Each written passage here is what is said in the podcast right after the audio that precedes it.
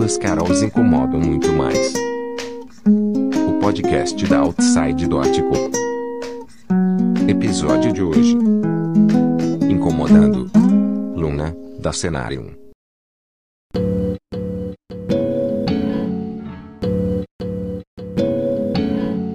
E aí, amiguinha, tudo bem? Tudo bom? E aí, quem que a gente trouxe hoje? A gente trouxe uma sagitariana incrível. Ah, meu Deus, quem é? Luna! Uma italiana, uma europeia Ah! que bebe cafés importados.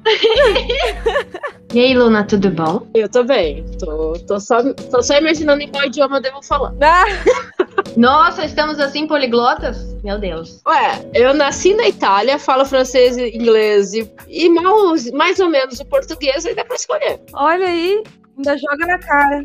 Ma- mais ou menos português. Uau. É, mais ou menos, óbvio. Meu Deus. Eu queria só dizer antes de começar tudo que eu sonhei que você estava com os cabelos rosa, Luna. Não, Sonhei que você pintou todo o seu cabelo de rosa. no way, that's impossible. Mas por que tão bonito? Eu odeio rosa, gente. Por quê? Então, eu não sei se vocês sabem, mas eu nasci no século passado. Ah, Aí, como geração que nasceu no século passado, é, havia duas divisões na nossa infância, rosa e azul. Eu nem era rosa nem azul, eu era do time que curtia vermelho. é vermelho. Já começou desde neném, né? Já, já. Então eu era da turma que olhava para as menininhas de rosa com Barbie, olhava para elas assim, credo. Ah. olhava para os menininhos de azul, ah, vocês são legais, mas vocês não são tudo isso. Foi eu no vermelho. Melhor resposta. Bom, Luna, se prepara que a gente vai começar a fazer perguntas, tá bom? Indecente, tô ok. Se preparem. Começando, é, quem é Luna? Gente, mas tem que começar logo assim, quem é? Nossa, nem Freud explica isso. Deixa eu ver. É, sou eu. Luna é Luna.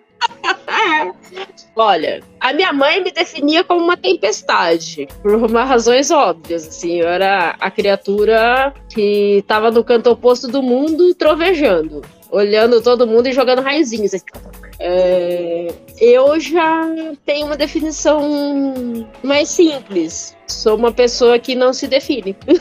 Indefinível. É indefinível. Eu tô tentando, né, gente? Porque veio com essa pergunta assim, quem é Luna? E Nem ela sabe, né, amiguinha? Ninguém sabe quem é me divertir. Não, é, é que depois, ó, eu, tô, eu sou daquela galera que quer fazer 40 anos desde, desde que nasceu, né? E tá levando tempo, né? Entendi. Tô chegando lá, faltam alguns meses e contando. É, não, porque pensa bem, quando você é muito nova, você é nova demais pra certas coisas. Aí daqui a pouco você é velha demais pra certas coisas. Pô, Ah, é, é muito cruel essa perspectiva. Que saco, a gente nunca tá bom. Ai, que inferno. é, a Carol sorri, você reparou, né? Ah, não! Bom, é, você é indefinível, mas você faz muitas coisas. E entre essas muitas coisas, você dá aulas, né? Dizem. É, dizem que você dá aulas. Alguém dizem. Eu não considero que eu dei aula. Você não considera? Não, eu considero que eu compartilho as informações de vida. Hum, Compartilha informações de vida. E que informações de vida você ministra, então? Então, eu já escrevi três romances. No primeiro eu apanhei pra caramba por pura, assim, falta de experiência, de só ter teoria e tentar levar pra prática da maneira que dava. Foi um horror. Mas acumulei experiência pro segundo.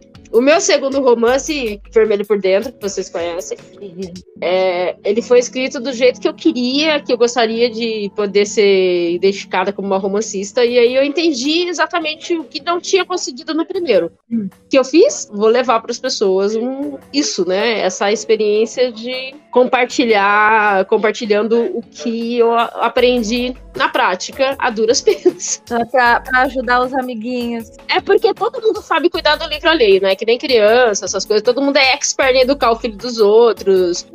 Todo mundo é escritor quando vai falar do livro dos outros. Ah, pode crer. É, exato. Então, todo mundo é expert. Mas na, na hora que você que ficam te dando conselho, você fala assim, cara, esse conselho não serve pra nada, né? então, eu, eu aboli a ideia de conselho e falei assim, bom, vou dividir quais foram as minhas dificuldades, como eu encontrei soluções pra isso. Até tava agora há pouco preparando uns textos justamente sobre isso. Porque no meu primeiro romance eu cuidei de, da trama, cuidei de tudo, menos dos personagens. Então as pessoas me faziam perguntas e eu nem sabia quem era personagem. Meu Deus, que terror. E aí? Foi, foram os erros que eu cometi. Eu não, pre- não preparei um backstory do personagem, eu não tinha muitas informações. Uhum. Eu tava preocupada com a trama, com o desenvolvimento da narrativa. Ah, qual a estrutura? Isso. Porque é o que te ensinam numa, numa oficina de, de literatura, num curso de escrita. Eles vão te dando os mecanismos da narrativa, da construção de personagem em tanto. É, muita gente traz informações errôneas quando você tá aprendendo. E você tem que tentar, né? Uhum. Vendo testando, né? Tem que testar. É, mas se, se alguém te orientasse, seria mais fácil, né? Você não, não apanharia tanto, não daria tanto com a cara na parede. Então você orienta jovens escritores. Isso. Quem quiser escrever, quem sabe escrever, mas não domina as teorias e sabe que elas existem, que são necessárias, mas que elas podem ser adaptadas para quem escreve. Ou seja, as teorias estão aí, mas de que maneira que eu as uso para mim?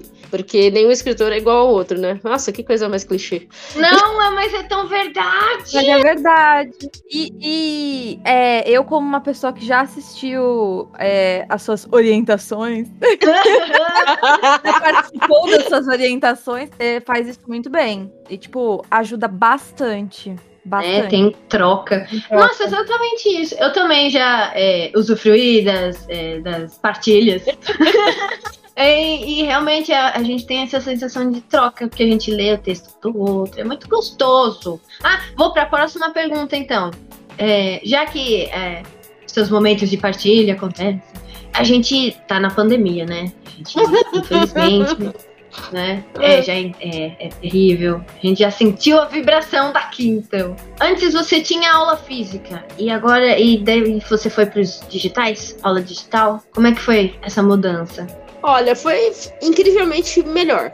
Então, a bem da verdade, como eu lido com adultos, eu não tenho vocação nem paciência para crianças ou adolescentes, que não é minha vibe, não é minha área. Eu Uhum. só trato com adultos. É mais fácil você lidar com adultos no, no online. E como a bem da verdade é uma troca de experiência, não é uma aula de que eu fico passando conteúdo o tempo todo, é, acaba rolando diálogos, todo diálogo é produtivo, é estimulante.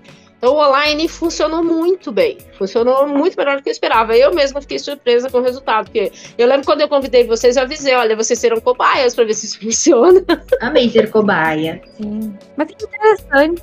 É, funcionou, funcionou muito bem. E eu acho que vai ser difícil sair do modo, do modo online agora para ir para outro formato. Ah, Porque diminui uma série de coisas. É, facilita a questão de tempo, você só sentar diante do computador e começar a dar a atividade, cada um na sua casa, com o seu café, com, sei lá, se precisa ir ao banheiro, qualquer coisa, tá lá à sua disposição. uhum. E quando é presencial, você depende de um espaço físico. Às vezes não são todos que se sentem confortáveis. O escritor tem umas manias assim engraçadas, né? Precisa de um canto certo, precisa daquela. é, tem aquelas neuras que o escritor tem. Então acho que vai ser complicado voltar para o presencial. Eu acho pouco provável que eu volte. Ah, Ah, então. É, a, gente, a gente ia perguntar o que você sentia falta nas aulas presenciais, mas pelo jeito você super se adaptou. quer que as aulas presenciais nunca voltem. Não, olha, eu sinto falta do contato no olho no olho. Algumas pessoas eram muito interessantes de você ter contato, mas como eu sou aquele ser humano chato, meio restritivo, que não gosta de todo mundo, até porque tem muito mundo, né? Então acho que sinto falta do contato, mas nem tanto. Dá pra sobreviver numa boa. Você sabe que o mais complicado nessas aulas são aquelas pessoas carentes e que só, só estão lá fazendo aula porque elas querem atenção. Eu lembro que eu tinha uma aluna que ela reclamava que eu tinha dado pouca atenção para ela, que eu não eu dei mais ênfase para ela ficava contando quantos minutos eu dei de atenção para outra pessoa Meu Deus, para ela isso é foi doença. muito. É, é, não, Gente, o que faltou? faltou. É carência, né? E a pessoa queria assim. Ela falou: Ah, eu posso fazer uma aula só eu e você? Eu, oi? Ah, mano, paga aí então, triplo aí então. Pois é. Pode. É o dobro do preço. É, não triplo, amiga, não. Pela carência, eu acho que tem que triplicar. Eu também acho. Não, mas tem, tem gente que faz consultoria comigo só pra ter, assim, tá em contato só com, comigo, pra dar atenção só pra ela o tempo todo. E, assim, da, da consultoria duas horas, uma, uma parte dessa, desse tempo é só pra conversar. Ah, meu Deus do céu. Eu, eu entendo que tem gente que. é, eu vou dar um exemplo. A minha irmã, é, desde pequena, ela não conseguia se adaptar em salas de aula grandes. Hum. Ela teve que. Acho que foi terapia que ela chegou a fazer quando ela era pequena. Que ela só conseguia aprender quando o professor explicava diretamente pra ela. De criança, isso. Não sabemos por quê. Mas é, tem gente que realmente tem dificuldade. Agora, contar quantos minutos você falou com uma pessoa Tudo tem um limite. já tá em outro nível, gente. Pelo amor de Deus. É, Não, não, não. Que, que isso? E trabalhar que é bom nada, né? vamos combinar que o ser humano é um bichinho, vai. Complicado. Ah, sim, a Luna toda compreensiva. Socorro. Luna, Luna, Oi. deixa eu te falar. Hum. É, nosso podcast chama Duas Carols Incomodam Muito Mais. É. Então, a gente vai te incomodar com alguns dilemas, Ui, tá? Vai intercalar comigo perguntando, com Carol perguntando e vai Hum. começar comigo. opa. Se prepara.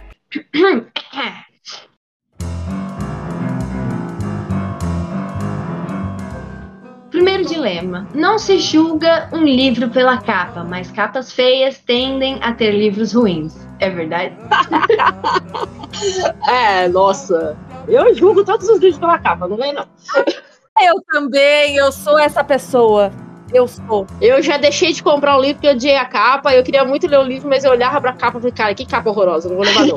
Aí falaram pra mim, não, E eu sou lombadeira. mas em capa. Aí você tá ferrada, né? Porque no livro do cenário não tem lombada, né? Tem uma lombada incrível. Eu acho lindas as fitas. Ah, então, mas não tem aquela, aquela lombada tradicional com fotinho. Para com isso. Não, mas ela é linda do jeito dela, é diferente, não é tradicional.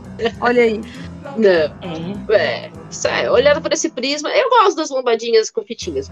Mas eu tinha um livro que eu queria muito ler. Como que é o nome dele? Precisamos falar sobre Kevin. Aí tinha, um, tinha um, um menino na capa com uma cabeça de rato. Cara, eu odiava aquela capa. Eu não li o livro porque eu odiava a capa. Ai, Aí saiu uma capa com a. Do filme, né? Que eu também não, não gosto de capa de filme, mas era melhor eu. a capa do filme do que aquela criança com rato. porra. E eu queria muito a capa da- do menino. Eu queria muito a capa do menino com uma máscara e eu não encontrei. E aí eu comprei a de livro chorando por dentro. Sério? Nossa. Sim, eu tenho uma tatuagem inspirada naquela capa. Ai. Sabia que isso não era normal, eu tinha certeza disso. Sim, É verdade, você tem uma toalha. eu tenho. Com. A minha irmã misturou é, a órfã com, com a capa do Kevin pra mim. E fez uma tatuagem. Nossa, eu fiquei triste, né? É só você procurar em sebo que você acha aquela capa horrorosa. Então partiu virar jacaré e procurar a capa do Kevin. Vai, amiguinha, segundo dilema, sua vez. Tem como escrever um livro bom sendo uma pessoa ruim? Com certeza. Meu Deus. Não. Cheio de enganadores por aí, então. É. Não, é que a bem na verdade uma pessoa ruim não quer dizer que ela não seja uma boa escritora. Uma pessoa ruim, ela só é ruim. Aí, a bem da verdade, a gente tem que analisar. Aí lá, ó. não, não deixa pra lá. É, né? Bem mais profundo. É muito mais É. profundo. Lacan explica, deixa rolar. Ai, meu Deus. Próximo dilema, próximo dilema. Existe literatura culinária? Depende, né? Você colocar o livro na hora que você tá cozinhando, ó. então, já que é assim, ainda em literatura culinária, seria Palmeirinha um best-seller? Com certeza, né? Não sei nem quem é, mas é. Socorro. Palme- Palmeirinha, peraí. Palmeirinha é aquela senhorinha que parece uma avó? Sim. Ah, tá. Então, é. Dá um best-seller pra ela, vai, pronto. Ai, meu Deus. E, e para fechar os dilemas aqui, é uma pergunta mais séria agora. Ah, É, você acha que leituras influenciam pessoas? Ou as pessoas influenciam suas próprias leituras? Tá ouvindo grilo? Cri, cri. Então, eu não. Eu, eu, eu, confesso que eu tenho uma dificuldade com essa, com essa pergunta, porque eu sou leitora precoce, né? Hum. Fui, eu fui educada com poesia, e, e, aí as pessoas consideravam que o meu livro não. que aquela leitura não era propícia para minha idade. E uma vez, na diretoria da escola, que chamaram minha mãe lá porque eu estava com um livro que teoricamente não seria para eu estar a ler, a minha mãe disse ao, ao, ao diretor o seguinte: hum. é, a mente dela só alcança o que a idade permite, não o, contrário. Então, acho que os livros não nos influenciam, nós influenciamos os livros. Eu também acho, eu concordo plenamente. Plenamente. Eu li Orgulho e Preconceito quando eu tinha 9 anos, a primeira vez. Adorei, amei Elizabeth Bennet, levei pra vida. 12, li aos 15 e fui lendo várias vezes ao longo, até esse ano ainda não li, mas, mas já assisti o filme três vezes. Olha o Marco aí, tudo bem? É, e cada momento que eu li esse livro foi uma, uma sensação diferente. Continuo apaixonada por, pela Elizabeth Bennet, acho ela fantástica, maravilhosa. É, mas, por exemplo, eu já gostei muito do Darcy durante algum tempo, na minha juventude, aquela parte que a gente é apaixonadinha, aquela coisa toda. Aí eu gostava muito do Darcy, mas depois, quando você vai crescendo, você vai percebendo realmente quem é o personagem. Que é um babaca! Exatamente. E aí aquele não da Elizabeth Bennet fica maravilhoso, né? Você fala assim, Você fala isso aí, menina! essa, é, essa aí é das minhas. Ai, socorro. Então, e aí eu já tive fase de gostar muito da mãe da Elizabeth Bennet, de não gostar, de gostar do pai, porque você vai mudando, né? Conforme... E não é o livro que muda, é você. Então eu acho que nós influenciamos os livros e não o contrário. Continuando, muito bem. É, você é escritora, né? Que a gente já comentou. A gente precisa falar mais sobre isso, né?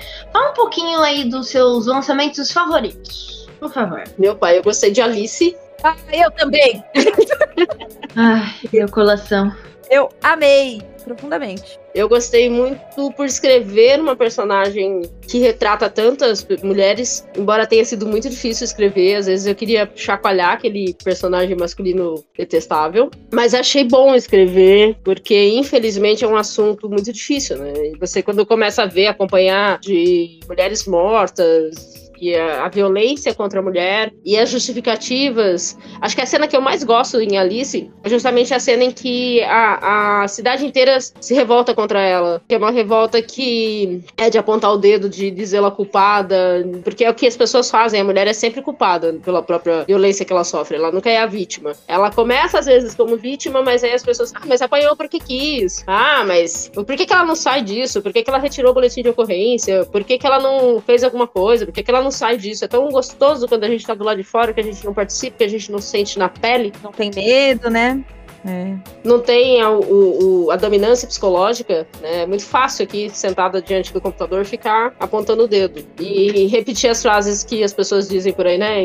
Briga de marido e mulher. Nossa senhora. Se mete colher, sim. Com certeza, com certeza. Tem, tem sim, tem que defender muito, porque é uma sociedade desigual, machista, em que as meninas são, ainda são educadas para serem né, submissas. São poucas as que escapam disso. A gente estava num grande centro urbano, então aqui em São Paulo fica mais fácil da gente falar sobre violência contra a mulher. Mas quando vai para o interior do, do Brasil, você percebe que isso não chegou lá. As mulheres lá ainda são criadas pra, com o sonho de se casar, ser feliz. E no meio disso encontra obstáculos mas mesmo aqui que, que não é mais assim, ainda tem. Não, sim, é claro que tem. É claro que tem. Tem muito, né? Bizarro. Tipo, a mulher sai dessa curva de, de ser dona de casa e aí o, o cara faz ela voltar, perder tudo, né? Exato. Não, é, é que. Ah, é bizarro. É que aqui num grande centro urbano a gente tem mais amplitude, a gente acha mais personagens díspares. Agora, quando você chega no interior de São Paulo, do Brasil, de muitas cidadezinhas pequenas, você percebe que a vida continua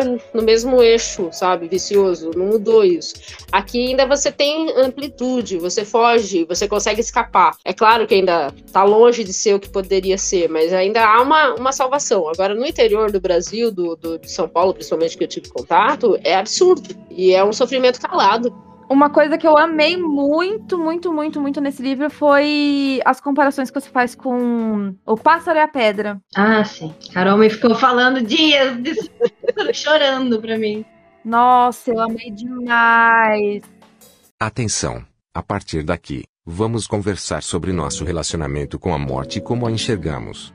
Vamos comentar cenas fortes. Então, se prepare.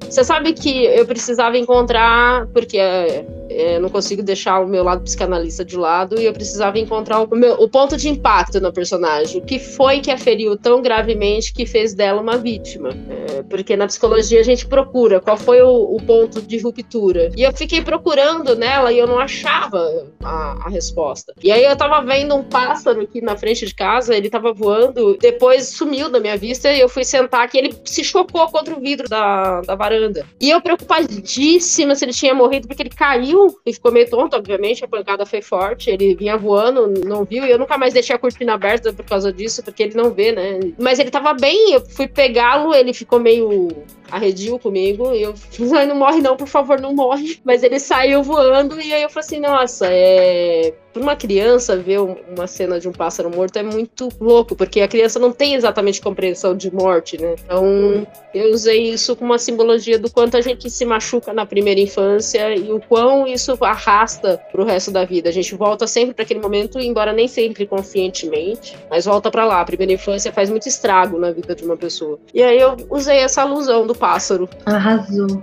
É, sabe que, assim, é, só, só um negócio que eu lembrei, vai fugir completamente da pauta.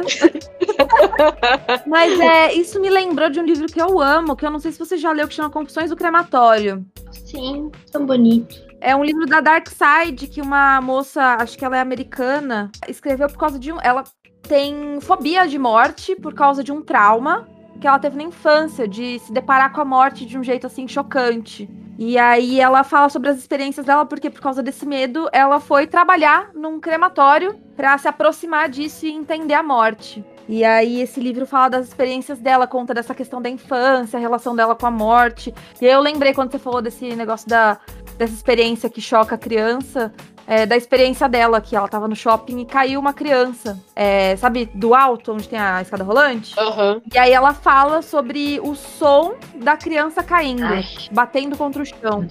E como aquilo fica na cabeça dela para sempre. Foi ali que ela entendeu que, tipo, acabava, sabe? Uhum. E aí eu acho muito interessante. É um livro muito bom. É, mas é só de experiências mesmo, assim. Uhum. Não, eu não li. E alguém fez uma resenha que eu acompanho esses blogs literários e falou do, do da narrativa, do, da, da, separação de lembranças tal, do livro, mas eu ainda não li. É muito bom. E ela fez uma outra série de. Tipo, ela tem vários livros agora falando sobre o assunto. Uhum. Mas eu só li esse por enquanto, né? Eu só adoro esse livro. Adoro muito.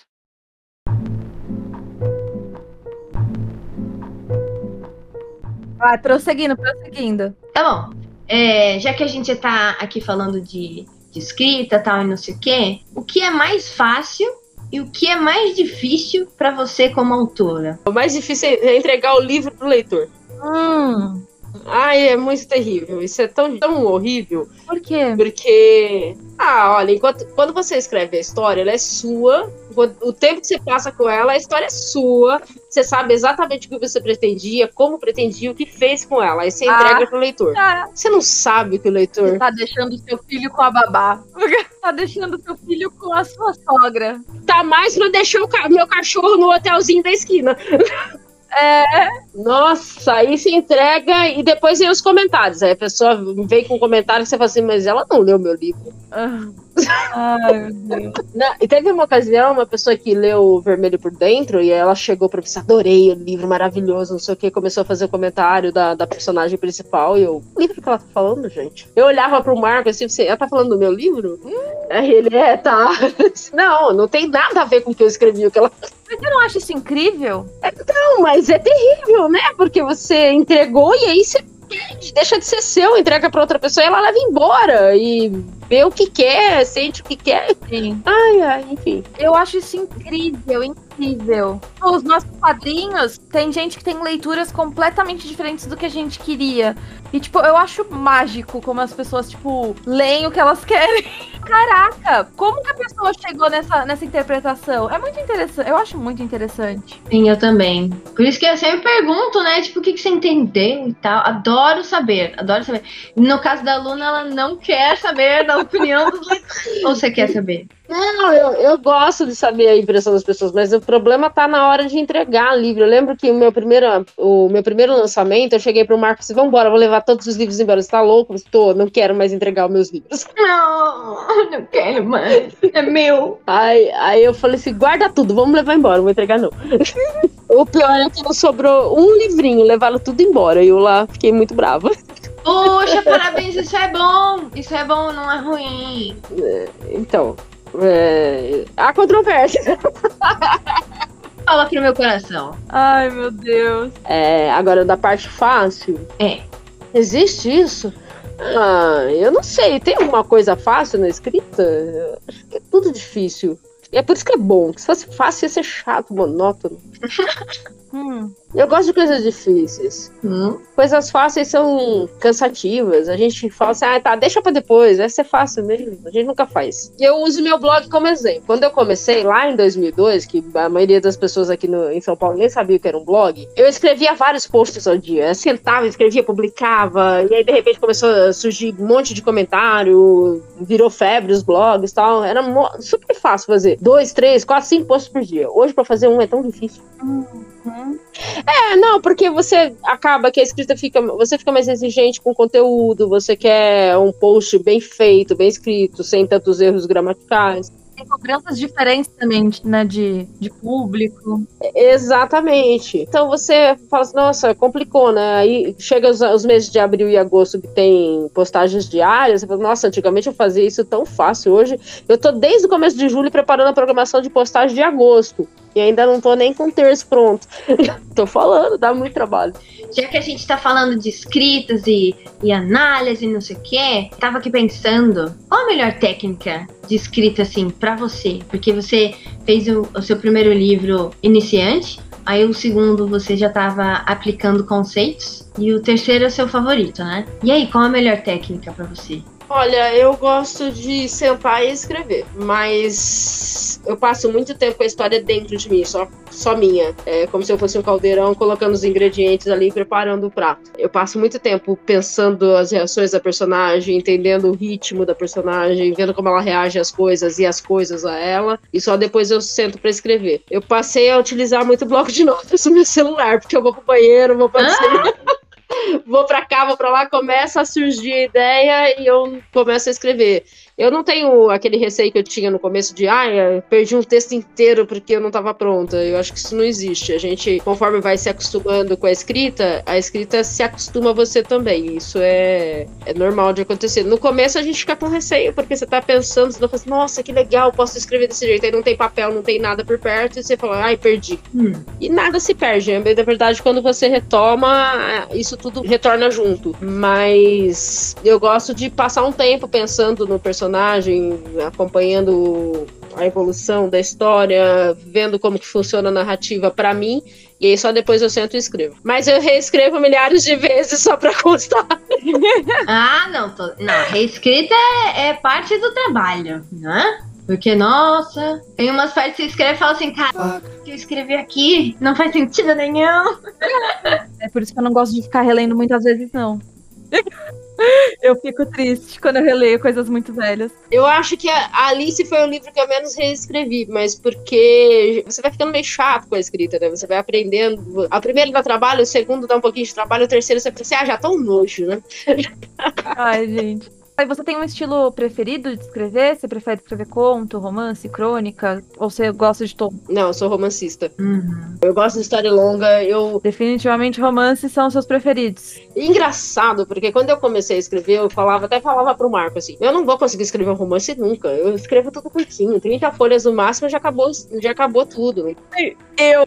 Você definiu a minha cabeça. Aí sento eu pra escrever primeiro romance, 700 e tantas páginas.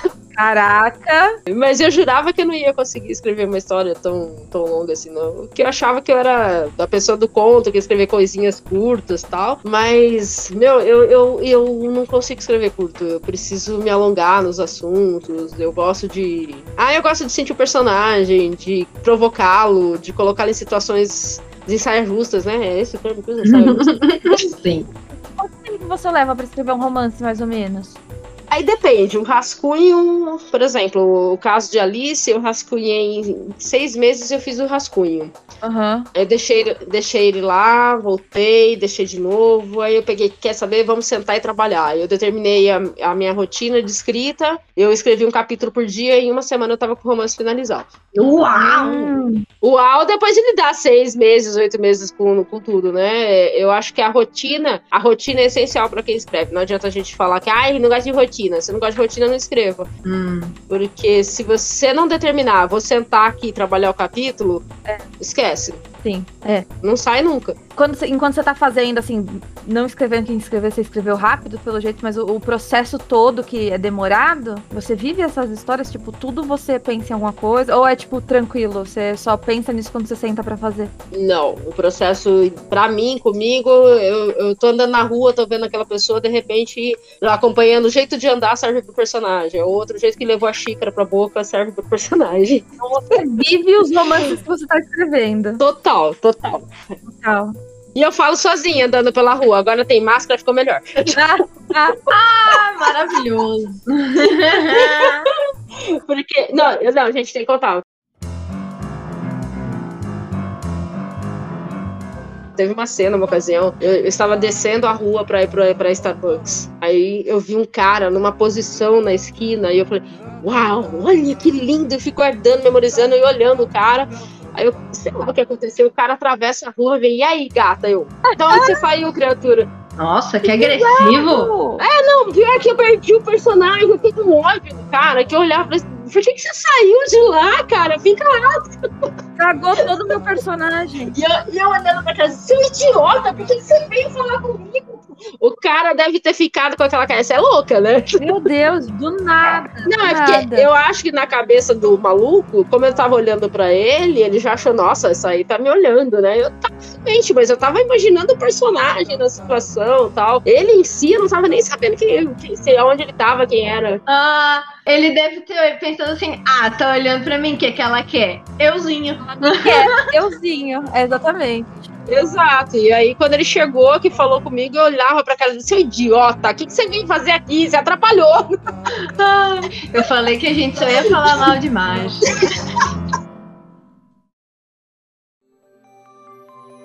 O papo foi tão bom que gerou conteúdo para mais um episódio com a Luna. Fique ligado para o próximo. Duas Carols incomodam mais um pouquinho com Luna da Cenário.